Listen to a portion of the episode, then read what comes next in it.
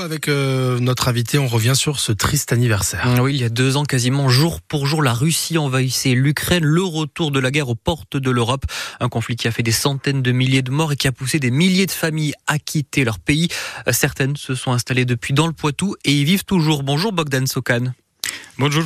Alors vous êtes le président de l'association Ukraine Libre à Poitiers, association créée justement en février 2022 par des ressortissants ukrainiens qui vivaient dans la Vienne. Euh, deux ans après le début de ce conflit, déjà c'est quoi votre état d'esprit vous aujourd'hui? Euh, Aujourd'hui, euh, les, toutes les Ukrainiens comme moi aussi, euh, on est triste parce qu'il y en a toujours les guerres. Les premières, des, premières heures euh, de, de guerre. 24 février 2022, c'est vraiment une, un choc pour toutes les Ukrainiens. Pas que les Ukrainiens, les, les, les Européennes et tout le monde. Mais on s'attendait que ça dure autant de temps que deux ans après, on serait toujours au même point? Oui, malheureusement, euh, les guerres euh, pas finies et cette guerre euh, malheureusement n'est pas finie même fin d'année, même pas l'année 25. Ça va durer encore selon vous. Ouais. Oui, bon, comme j'ai regardé des euh, annonces, des euh, j'ai regardé des analytiques qui euh, parlaient par rapport à la guerre en Ukraine. Plusieurs ont dit que cette conflit, cette, cette guerre, il va continuer. Il va s'installer dans la durée. Alors, il y a des centaines de familles qui se sont installées depuis dans le Poitou. Aujourd'hui, entre celles qui sont arrivées entre-temps, celles qui sont reparties, on a une idée du nombre de réfugiés ukrainiens qui sont toujours dans la Vienne actuellement Actuellement, il y en a plus que 400 Ukrainiens qui restaient dans la Vienne. Il y en a plusieurs familles, centaines de familles qui déjà soit déplacées dans un autre pays ou autre département, soit retournées à l'Ukraine. Il y a des gens qui sont retournés en Ukraine, oui Oui, je connais des gens qui sont retournés à l'Ukraine. Bien sûr que cette période de séparation avec ses proches, avec sa famille, avec des maris, euh, c'est dur. Je connais par exemple des euh, femmes qui elle est à Kharkiv. Kharkiv, vous savez que presque chaque jour, il y en a des bombardements, il y en a des missiles, il y en a des raquettes qui tombent. Mais quand même, elle a pris des décisions retourner euh, chez son mari. Sa fille est restée euh, faire des études ici, à l'université de Poitiers, mais elle est retournée. Je sais aussi des, familles, par exemple, qui est retournées à Kiev avec son parent, euh, parce qu'il y en a du travail, il y en a des, des choses importantes pour les Ukrainiens. Il y en a des certaines familles qui sont retournées à Odessa, c'est aussi une ville qui est toujours euh, danger pour les vies, et, mais quand même, elle est retournée. L'attrait du pays, le, le, souhait de revoir ses proches était plus fort. Pour ceux qui sont restés chez nous dans le Poitou, comment ça se passe là, deux ans après, leur installation, même leur intégration sur le long terme? Il y en a plusieurs euh, Ukrainiens qui euh, trouvaient travail, même si avant, en Ukraine, ils travaillaient, comme par exemple des comptables, des professeurs, des médecins, etc. Euh, Aujourd'hui, il doit changer son métier et travailler juste pour gagner l'argent pour euh, donner bien pour. Euh, oui, on entend dans nos journaux justement par cette dame qui avait fait des hautes études en Ukraine, qui avait un poste placé, qui se retrouvait en France femme de ménage parce qu'elle justement elle, y avait la barrière de la langue. Comment on les accompagne On sentait elle cette frustration en quelque sorte de pas pouvoir exercer son métier?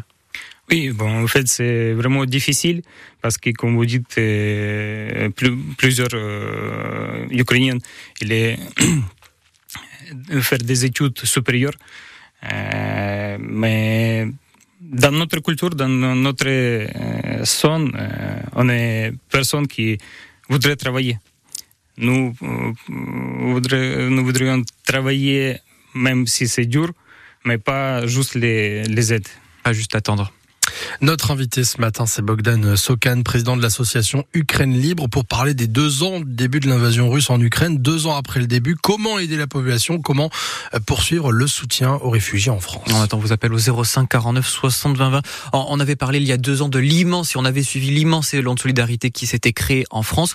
Aujourd'hui, ces familles, elles bénéficient de quel accompagnement? Aujourd'hui, euh... Elle est accompagnée euh, par Audacia. Après, il y en a. Qui est l'association qui est mandatée par la préfecture pour accompagner ces. Oui, ces exactement, familles. exactement. Euh, J'espère que l'État ait trouvé des solutions financement euh, et financement pour euh, Audacia ou les autres organismes. Et ces familles elles sont toujours accueillies chez des bénévoles, elles ont pu avoir des logements, ça se passe comment actuellement? Il y en a euh, de plusieurs familles qui restaient euh, chez bénévoles. Actuellement, il est, par exemple, il, il recevoir des aides du CAF, mm. plus il payait tout seul.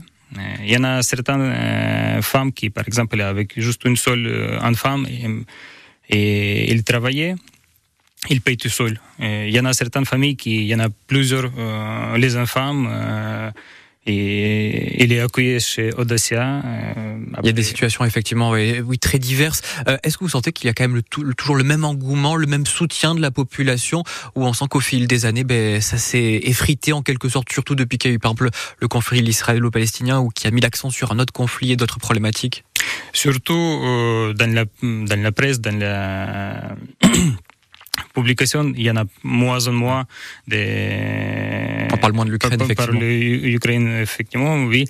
Mais quand même, euh, j'ai vraiment grand merci pour tous les Français et Françaises qui aident beaucoup et ils soutiennent toujours euh, pour les Ukrainiens. Et là, peut-être pour ceux qui nous écoutent, qui voudraient donner un coup de main, aider, qu'est-ce qu'on peut faire, nous, chacun à notre niveau, pour aider les réfugiés ukrainiens installés dans le Poitou? Bah, surtout si quelqu'un euh, pouvait donner euh, des travail pour les Ukrainiens qui pouvaient par exemple aider pour notre association avec des locaux euh, pour que nous pouvons se rencontrer. Oui, parce que justement, puis... vous, l'association euh, Ukraine Libre Poitiers, vous avez plus votre local rue Magenta, vous cherchez un, nouveau lieu, c'est ça? Oui, c'est ça. Euh, J'ai parlé avec la mairie il nous aidait beaucoup. Euh, quand même, pour l'instant, on n'a pas trouvé des, des locales, on n'a pas trouvé des solutions par rapport aux locales. Euh, il y en a un organisme qui s'appelle Les Locales. Euh, Là-bas, on est organisé euh, chaque semaine mercredi, mercredi soir, activité pour les enfants et pour les adultes, avec des psychologues et avec des, les gens qui travaillaient pour aider moralement, pour aider un petit peu euh, changer de situation, etc.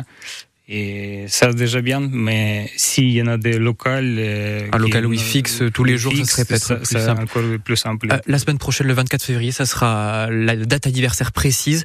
Qu'est-ce qui est prévu par l'association à Poitiers? On est annoncé un rassemblement à 24 février à 17h30 la place de la mairie. Merci beaucoup Bogdan Sokan. Je rappelle que vous êtes le président de cette association Ukraine Libre à Poitiers. Merci beaucoup. Merci.